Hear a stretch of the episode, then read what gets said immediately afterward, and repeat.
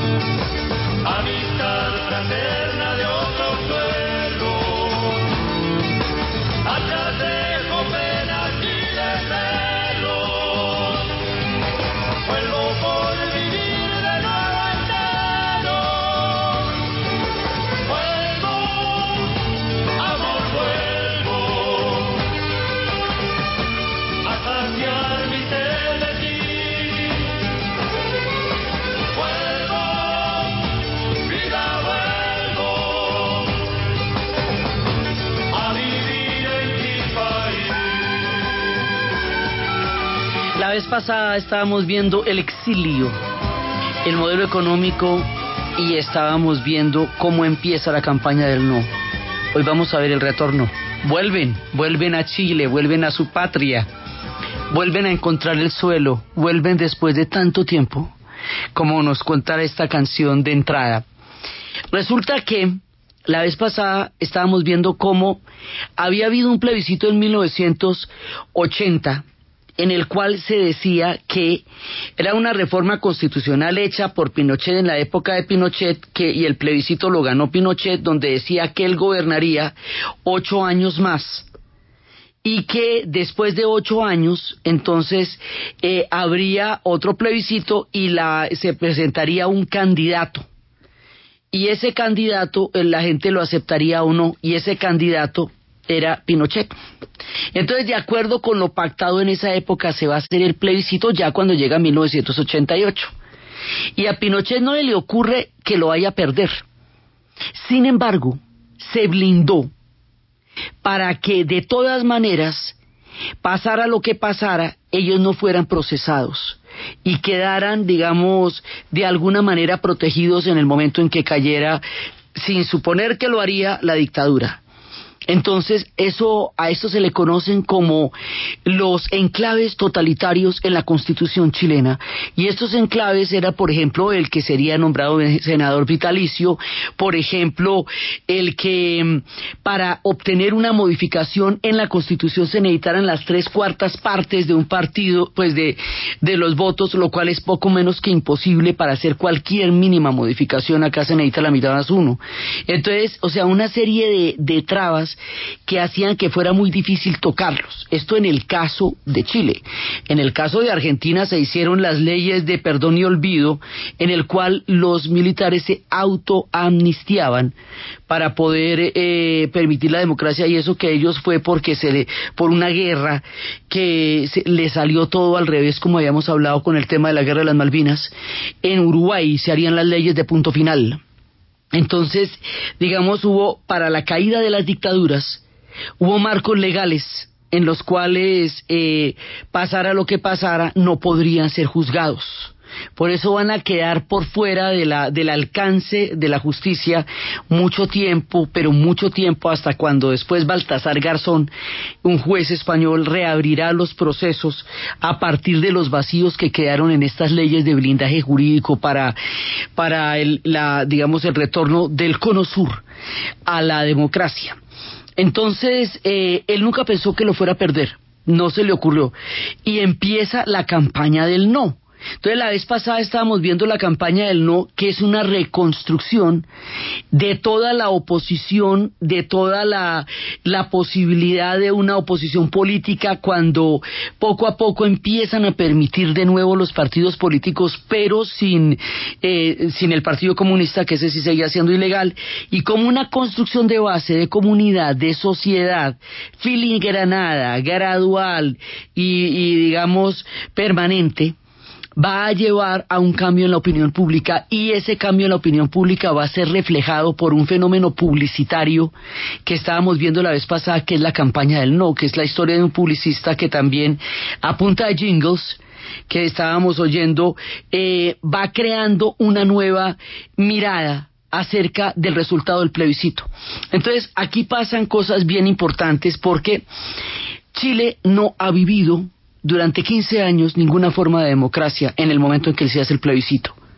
Esto quiere decir que ellos no saben lo que es disentir, opinar de otra manera, lo que es eh, plantear otro tipo de alternativas distintas a los edictos y a los decretos del régimen. No han tenido elecciones prácticamente desde 1970, porque después viene el golpe. Entonces pasa una generación que no conoció las elecciones, que no conoció la disparidad de ideas, que no conoció la disensión, que no conoció la democracia, y como en ese momento el modelo económico estaba arrojando cifras macroeconómicas buenas, convencer a una sociedad en donde las cifras son buenas aunque la iniquidad sea alta, de que la democracia en realidad es una alternativa y es una posibilidad única en la historia para ellos, no era fácil. Por eso la campaña del no va a ser una cosa impresionante y recomendamos la película que como decíamos la vez pasada, algunos consideran que la película no refleja todo el trabajo social que hay detrás, pero es una película muy clara acerca de lo que significaba el no, porque pone a la gente a imaginarse, cuando un pueblo no ha vivido durante mucho tiempo, sea la democracia o sea la paz o sea unas condiciones de normalidad social, no las puede imaginar le queda dificilísimo. Entonces, es ponerse a pensar cómo sería el país en democracia, cómo sería el país en libertad, cómo sería el país pudiendo cada uno desarrollar su propio pensamiento y expresar sus propias ideas. Entonces, para eso se hicieron la coalición de partidos políticos que se conoció como el arco iris. Y lo que pasa con los chilenos es que tienen una única oportunidad histórica, única en la vida, única en su generación, única en su tiempo, y tienen la suficiente madurez política para entenderlo. He ahí la, digamos, el, la clave de la campaña del no. Tienen la posibilidad de entender y la lucidez para entender que si no aprovechan una oportunidad jurídica, puede pasar mucho tiempo antes de, que la dictadura caiga y se necesitaría más sangre de la muchísima que ya había corrido para poder tumbar esa dictadura. Eh, citamos el caso de Argentina, donde pasó por la tragedia de la guerra de las Malvinas. Sí, citamos el caso, bueno, de Hitler y de Mussolini que requirieron guerras mundiales para bajarlos del poder. Eh, el caso de Franco que nadie lo pudo tumbar hasta que no se murió físicamente y en la transición a la democracia fue, fue de todas maneras muy, muy, muy frágil, muy filigranada, y con todo y eso les iban a hacer un golpe de Estado que era el del 23 de febrero de los tricornios. O sea, cuando un pueblo ha perdido la posibilidad de la democracia, recuperarla y tumbar una dictadura es una de las cosas más difíciles que hay en la historia. Y esta gente logra a través del plebiscito entender la oportunidad histórica. Los pueblos que entienden la oportunidad histórica que se les presenta en su generación son los que son capaces de construir nuevas posibilidades y cambiar la página de la historia. Eso lo entienden los chilenos que son bastante, eh, digamos, vanguardistas en cómo entender los cambios y los han implementado a lo largo de su historia. Entonces, efectivamente, gana el no Y cuando gana el no, esto es una cosa increíble, alcanzó a haber ruido, ruido de sables, eh, digamos Pinochet no pensaba entregarle el poder, pero no había, esto estaba pactado a la ley y eso no lo podía cambiar. Y en ese momento hay un cambio fundamental, fundamental. Ahora, el plebiscito es en 1988 y él va a gobernar un año más, luego las elecciones ya van a ser en 1990. O sea, no, no es inmediato, pero ya va a caer. Entonces es cuando empiezan ya cayó, ya cayó, y empieza todo esa, esta, eso que se veía en los jingles de la alegría ya viene, todo lo que, lo que estábamos hablando de la expectativa, y esto va a generar una euforia porque es toda la dinámica con la cual poco a poco el cono sur va regresando a la democracia. Ya hay una generación que nació en la democracia, que no tiene la referencia de la dictadura, pero hasta ese momento la dictadura era el único referente que había en América Latina en el cono sur durante muchísimo tiempo. Así que este, este proceso no solamente es importante para Chile, es importante para América Latina, es importante para el mundo. Esto cambió la historia. Y empiezan las canciones las canciones que no se hubieran podido escuchar antes, las canciones del ya cayó, las canciones de adiós general.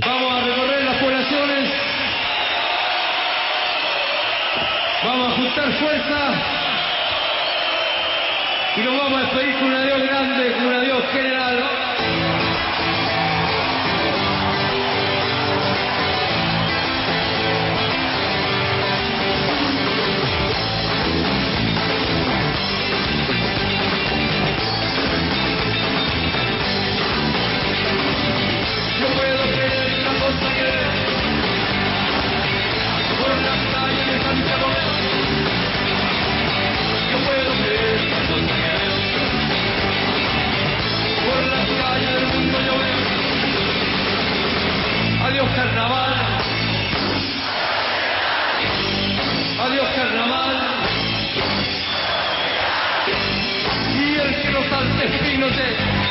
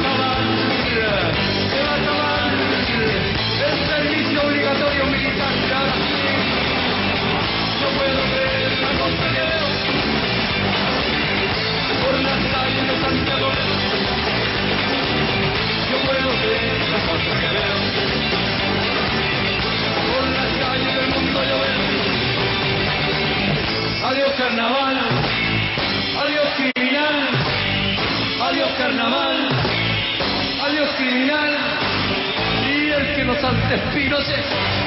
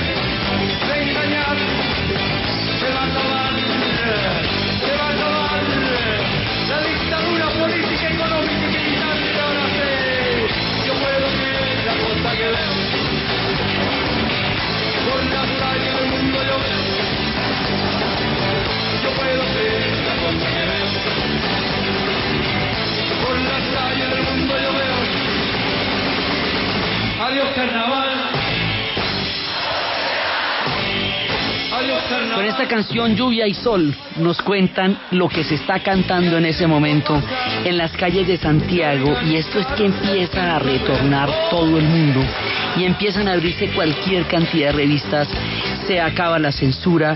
Ahora, este es un proceso gradual y es un proceso delicado, porque el candidato presidencial que se vaya a elegir no puede ser un candidato demasiado extremo, sobre todo hacia la izquierda. O sea, la salida de este tipo de procesos es delicadísima, delicadísima. Y va a salir después elegido Patricio Alwin, que es, digamos, como un candidato de los más, como de los más conservadores, para dar un tono de una especie de tono de neutralidad, un poco como cuando después de la muerte de Franco subes Adolfo Suárez y Felipe González va a subir es después, o sea, ya cuando lleguen candidatos socialistas de los partidos que fueron prohibidos, pasa tiempo.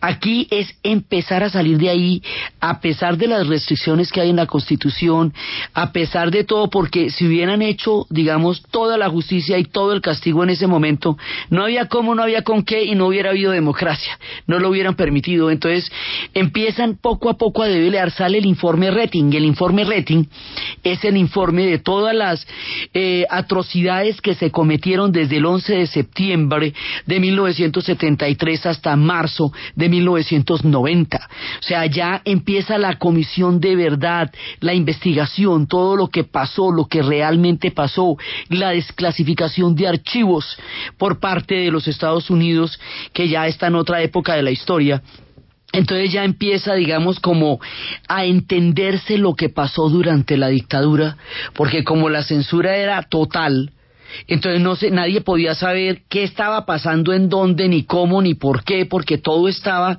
completamente blindado por la censura. por eso, al igual cualquier cantidad de revistas, iban a regresar todos. El retorno marca una nueva línea política, una nueva posibilidad en Chile. Va a haber un concierto donde vuelven todos un concierto donde apagan las luces durante un minuto por toda la gente que murió en el estadio, de allí donde, donde ya no estaba Víctor Jara, uno de los tres estadios de Santiago lleva el nombre de Víctor Jara, sí, eso actualmente, donde fue precisamente donde a él lo torturaron, entonces ahora viene toda la etapa de, de reconstruir, de cicatrizar, de, de, saber la verdad y a la vez de, de, empezar a cerrar heridas de todo lo que pasó, pero pudiendo hablar de ellas. Y ese concierto va a ser muy famoso porque van a regresar todos, todos, todos, todos los que están vivos, los que sobrevivieron porque pues Víctor Jara no pudo, todos van a regresar y van a cantar, y van a cantar lo que no se cantó durante toda la dictadura. Ese concierto también existirá en Argentina, donde Charlie García se quedó porque decía que si él no se quedaba no habría nadie para recibirlos cuando al fin pudieran volver. Y un día volvieron todos, a la Argentina volvieron Piero y Mercedes Sosa y todos cantando allá, a Chile también. Y volvió y Víctor Heredia estaba cantando y estaban cantando todos, con la, primero con las luces apagadas y todo esa, ese dolor y esa alegría de volver, de todos poder regresar a Chile, a conformar y a transformar este país que en ese momento estaba escribiendo una nueva página de su historia.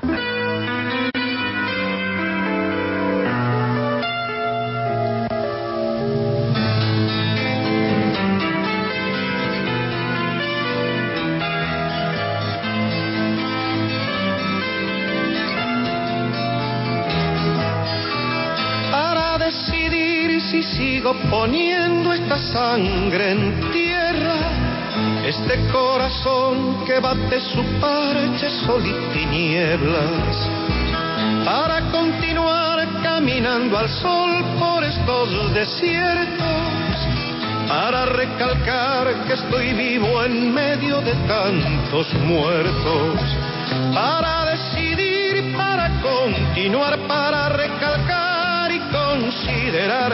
Solo me hace falta que estés aquí con tus ojos claros.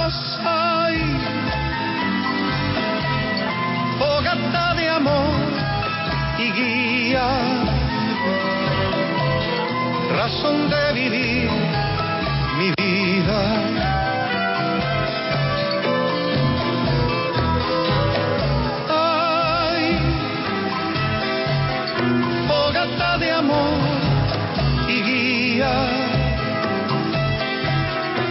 Conciertos de retorno de Amnistía Internacional, conciertos en los noventas, conciertos con todo el mundo. Aquí llegaron todas las figuras, digamos, que estaban haciendo campaña por la por el regreso a la democracia, que sentían todo lo que había pasado en Chile, hasta Sting llegó, él había compuesto una canción a las mujeres, a las madres de los desaparecidos que se llamaba Ellas bailan solas, They Dance Alone. Sting viene, viene Michael Jackson, viene todo el mundo, o sea, las grandes luminarias del mundo, pero sobre todo los chilenos que son capaces de poder cantar en su tierra. Pues en ese momento, en el retorno, en ese clima, en esa, en ese momento de la esperanza, como se llamó, Sting llega a cantar la canción a las, a las mujeres que bailan solas, él y todos los cantantes chilenos. Y aquí, en el momento de la pausa, escuchamos a Sting, que los va a acompañar en un momento tan importante de la historia.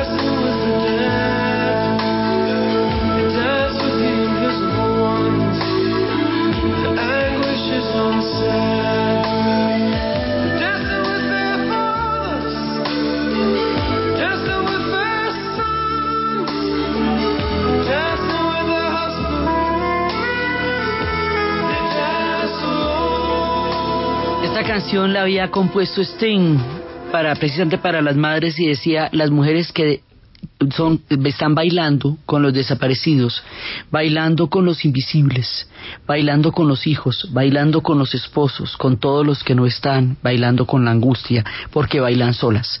Eso fue parte de lo que él hizo junto con el mundo entero que cantaba, porque estas dictaduras se volvieron un fenómeno en el mundo entero por la cantidad de exiliados, por el tamaño de la tragedia, por lo bárbaro que fue todo lo que pasó.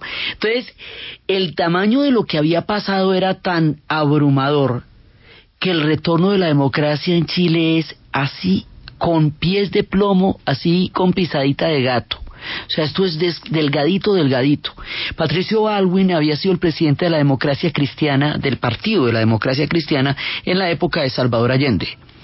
Entonces, como era tan moderado, es el primero que vas a ver. Aquí es la época del ajuste de cuentas, pero gradualmente de ir averiguando la verdad a través de los informes, cosa que hicieron a profundidad. O sea, empezaron las investigaciones en serio, pero aquí, digamos, los cambios son graduales. Eh, la transformación total de un extremo al otro no se podía haber hecho. Esto es el periodo de la transición. Algunos dicen que el periodo de la transición fue el tiempo de Patricio Alwin. Hay otros que dicen que el periodo de la transición en realidad dura hasta el 2006 cuando Michelle Bachelet sube como presidente ya una mujer socialista. Otros dicen que todavía hay cosas que están en transición. Pero el asunto es que Chile cambia la página de su historia. Cuando los pueblos deciden y tienen una voluntad política y son capaces de cambiar su historia, pues voltean las páginas más sombrías y echan pa'lante. Eso es lo que va a hacer Chile, echar pa'lante. Entonces, el modelo económico continúa, no va a cambiar sustancialmente, pero ya no serán más adelante los Chicago Boys, sino los de Harvard, los que estén asesorando el modelo económico que le da un tono un poco más eh, digamos, un poco más moderado, todo es un poquito más moderado. De todas maneras, aunque sigue siendo un modelo económico de mercado, hay algunas cosas como la ley auge que permite que las enfermedades, cierto tipo de enfermedades como las enfermedades cardiovasculares sean de atención gratuita en Chile, a pesar de que la, eh, la salud ha sido privatizada. Digamos, hay como ciertos modelos mixtos porque empieza a necesitarse una respuesta social a todo lo que no fue tenido en cuenta durante la época de la dictadura. Entonces, ese tipo de cosas se van haciendo. Por el otro lado, como Chile ya tenía tanta experiencia en el mundo del mercado, entonces va a crear los tratados de TLC con los Estados Unidos, con, eh, con el Asia, con los diferentes pueblos, y estos tratados van a hacer que que se abra al mundo. O sea, Chile estaba completamente cerrado después del asesinato de Orlando Letelier. Eh, Chile quedó totalmente aislado del mundo. Entonces empieza a abrirse a través de los tratados de libre comercio, empieza a tener relaciones con todo el mundo, empieza a llegar gente de todas partes, deja de ser un país en la sombra, como lo fue durante la dictadura, para abrirse al mundo. Chile se abre al mundo y viene un periodo completamente distinto de su historia, un periodo en el cual eh, pueden empezar a mirarse y a, refigurarse y a plantearse y a estudiarse como chilenos y a ver para dónde van. Entonces, empieza este periodo que es la primera parte y después eh, ya va a llegar Ricardo Lagos. Ricardo Lagos sí le había dicho a Pinochet en la cara que le iba a perder y Pinochet nunca pensó que él fuera a perder. Nunca en la vida, a pesar de los blindajes que habían hecho a la Constitución y de todas maneras él se mantiene como senador vitalicio y las cosas quedan así hasta que un día se va para Londres y en Londres hacerse una operación de una hernia discal pensando que en Londres no le van a hacer, no le va a pasar nada porque pues ellos habían sido aliados durante el tema de Beagle y él les había dado información durante la época de las Malvinas. Y resulta que en Londres va a llegar mucho tiempo después a tener una orden de citación del juez Baltasar Garzón. Y Baltasar Garzón lo va, eh, lo va a pedir por tortura, por desaparición, por genocidio, eh, por, o sea, por crímenes mayores. Y hay una orden en Londres por un ciudadano inglés desaparecido, entonces lo cogen, lo juzgan. Pero eh, además porque Baltasar Garzón va a permear estas leyes en el caso de la Argentina, no se tomó en cuenta a los bebés que fueron secuestrados durante la tortura y durante el asesinato de sus padres. Entonces, hay demandas por eso, por secuestro.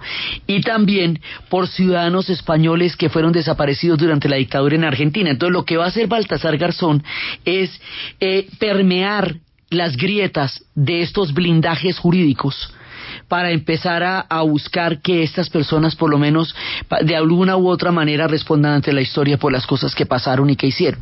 Entonces lo cogen, lo juzgan, pero les dicen que no, que es que está enfermito, que es que tiene Alzheimer y su única, en ese momento su única aliada era Margaret Thatcher, por ellos fueron aliados durante la época de las Malvinas, y lo devuelven para Chile que porque está enfermo, y cuando llega a Chile, dice que enfermo, dice que, que decían que estaba, que había perdido ya como la conciencia, llega en silla de ruedas, se para en la silla de ruedas y queda perfecto, o sea, no le dolía nada cuando llega a Chile. Entonces ahí vienen unas etapas en que le quitan el fuero, en que le pueden, le vuelven y se lo ponen, finalmente no lo van a, no lo van a condenar.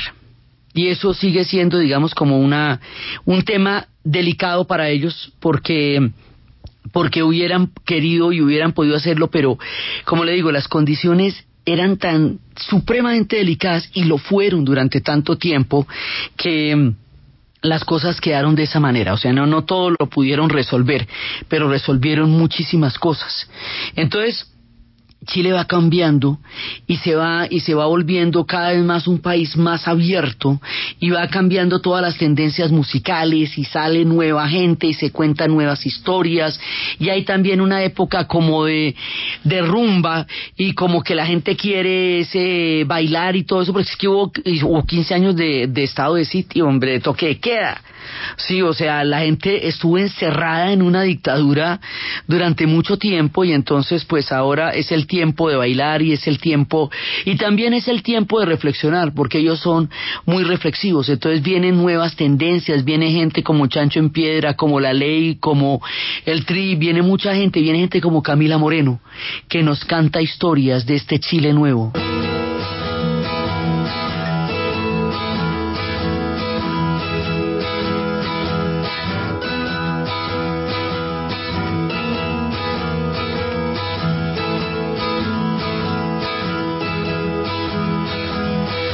antes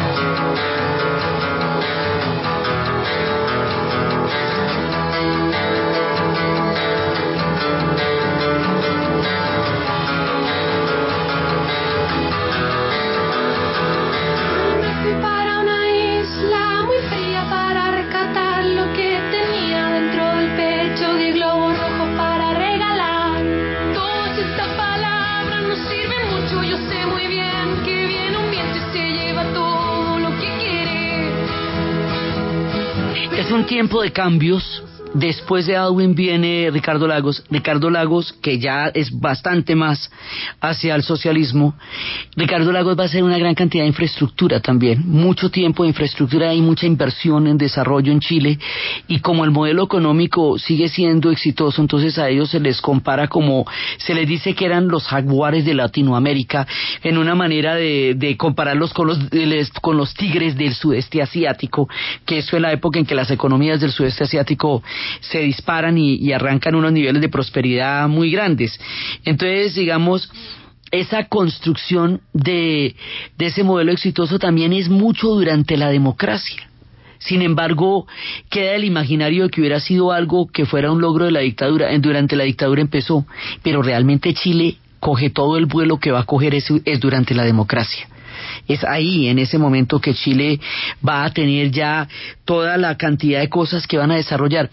Chile es una sociedad contradictoria en la medida en que es muy avanzada, es muy organizada, es muy ordenada en muchas cosas, es muy vanguardista en los modelos políticos, es... Eh, en ese sentido, pero también a nivel de, de, desarrollo en otro tipo de cosas, en las costumbres, en lo que llamaban valóricos, en los temas valóricos, todavía, digamos, es un problema muy grande el matrimonio de la igualdad gay o el aborto o el divorcio, todavía permea eh, pensamientos, digamos, mucho más conservadores todavía la permean y cada una de estas cosas son más cada son complicadas de sacar adelante.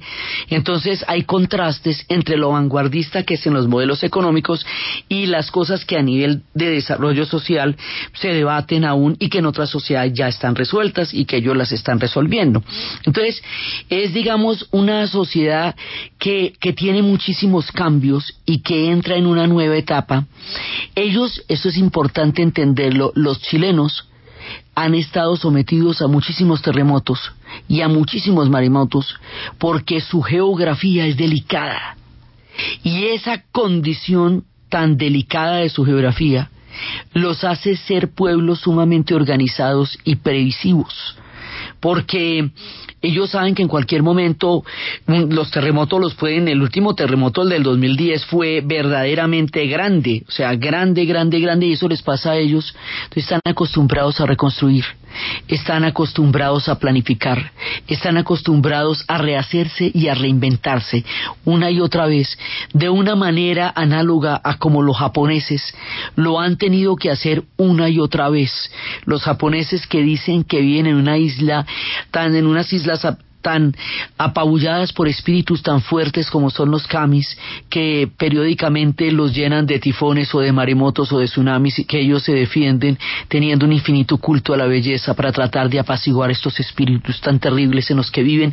Algo así en ese sentido le pasa a los chilenos y eso hace que sea una sociedad sumamente organizada porque tiene condiciones geográficas y sísmicas verdaderamente eh, como una espada de Damocles, digamos. Ellos siempre están al filo de una de estas grandes tragedias, entonces por eso se han acostumbrado a vivir con ellas eh, y se han acostumbrado a, poderlas predecir.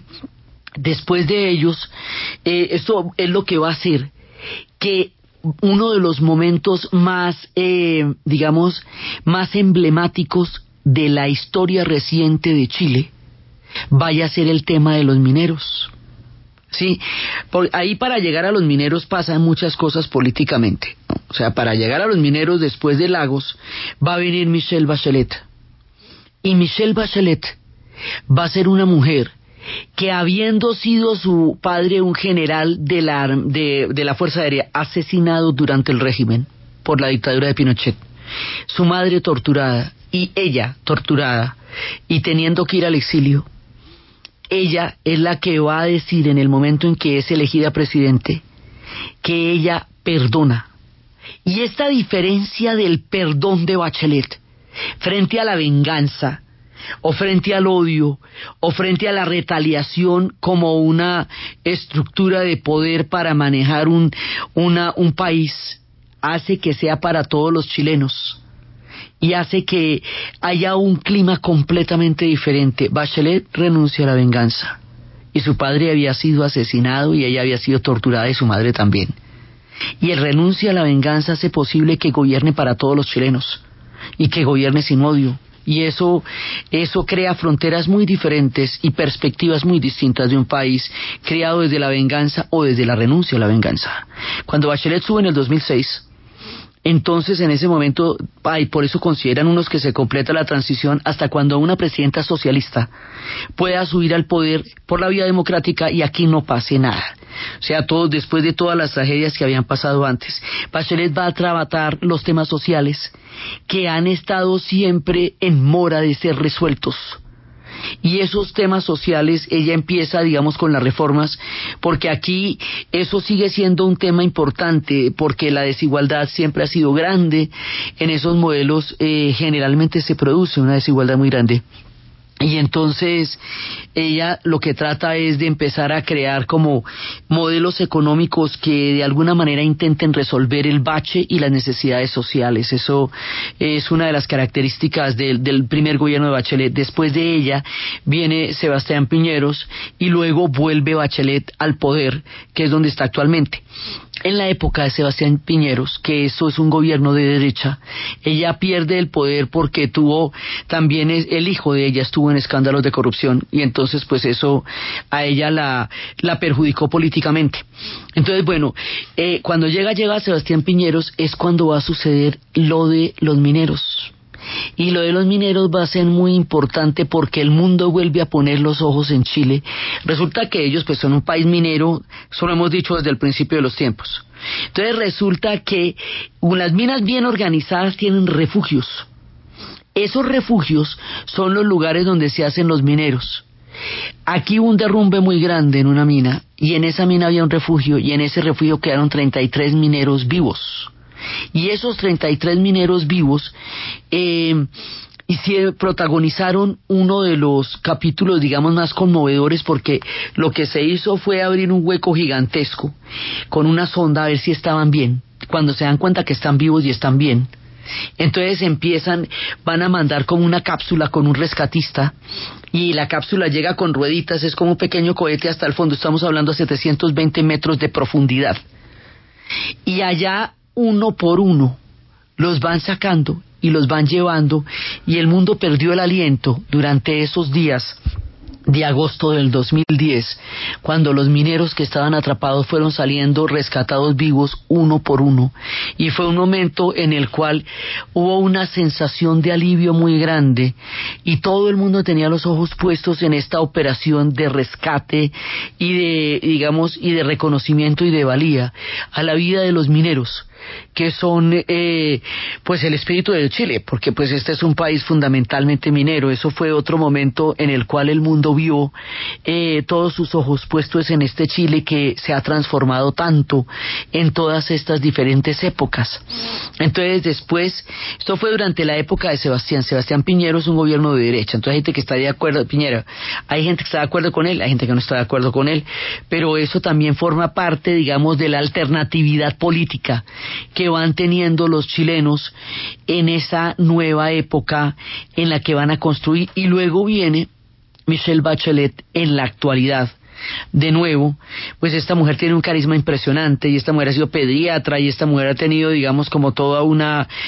ha, significado una manera nueva de, de reconvertir ese Chile en una posibilidad en la que haya una presidenta de izquierda y que esa presidencia de izquierda no, eh, no evoque las, las, tragedias de la época de la dictadura, sino simplemente una alternatividad política que es la que sucede en la actualidad cuando, cuando Pepe Mojica gobernó el Uruguay convirtiéndose en una figura icónica en América Latina y cuando Lula da Silva creó otro tipo de Brasil, o sea, es cuando habíamos hablado y Evo Morales que cada uno de ellos tiene un proyecto político que tiene que ver con el socialismo, pero que no tiene que ver con la Guerra Fría en tiempos ya diferentes.